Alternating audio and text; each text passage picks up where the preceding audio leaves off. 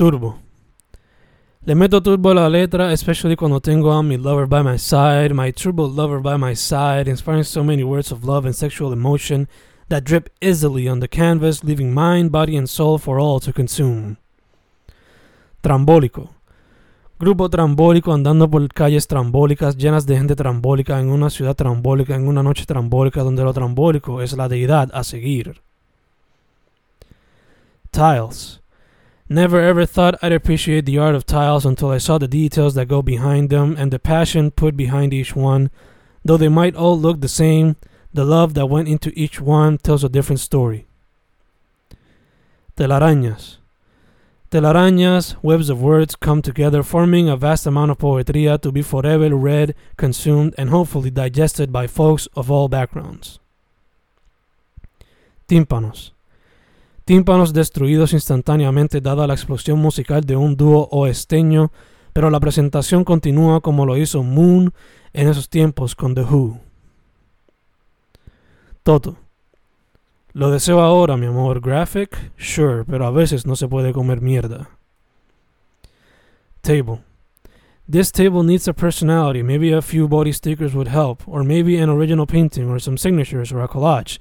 Something that'll give it some pizzazz, a little something to make it shine. Turn. Turn, turn, turn, a few twists and turns would come in handy for the stiff body of the writer who sits for hours in front of a screen or a sheet of paper. Thaumaturgy. Is this love we all share for our island the first meaning of the word thaumaturgy, or is it some form of magic like the other meaning of the word thaumaturgy?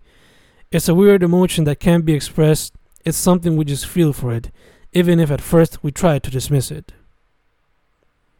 Treasonous. A lot of art will often be deemed treasonous, but is it really? A little reflection and evaluation will help us reach a better conclusion with regards to it. Hopefully, peace will be at the center of that discovery. Tree. I am the tree of all these words, of all these drawings, paintings, collage, photos, films, and more. I am the tree, and these roots will continue to extend as time moves on. Transform. Transformation, what I hope to achieve as time moves on and my work continues to take different shapes and forms. Transcend.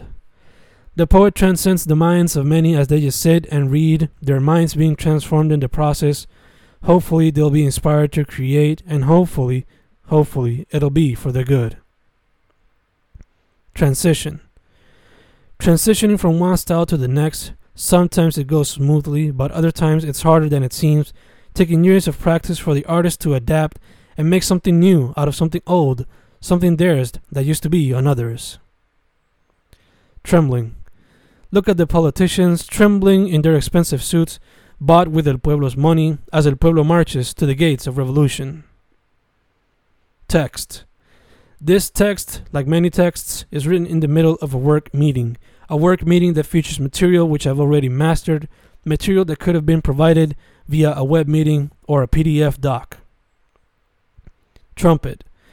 The trumpets of battle are heard as warriors of Middle Earth kill each other, leaving blood, sweat, and guts on the field in order to attain power over the land.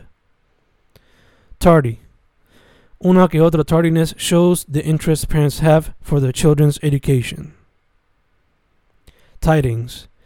News feeds full of tidings showing everything from the good to the god awful in full display from memes to videos of people dying.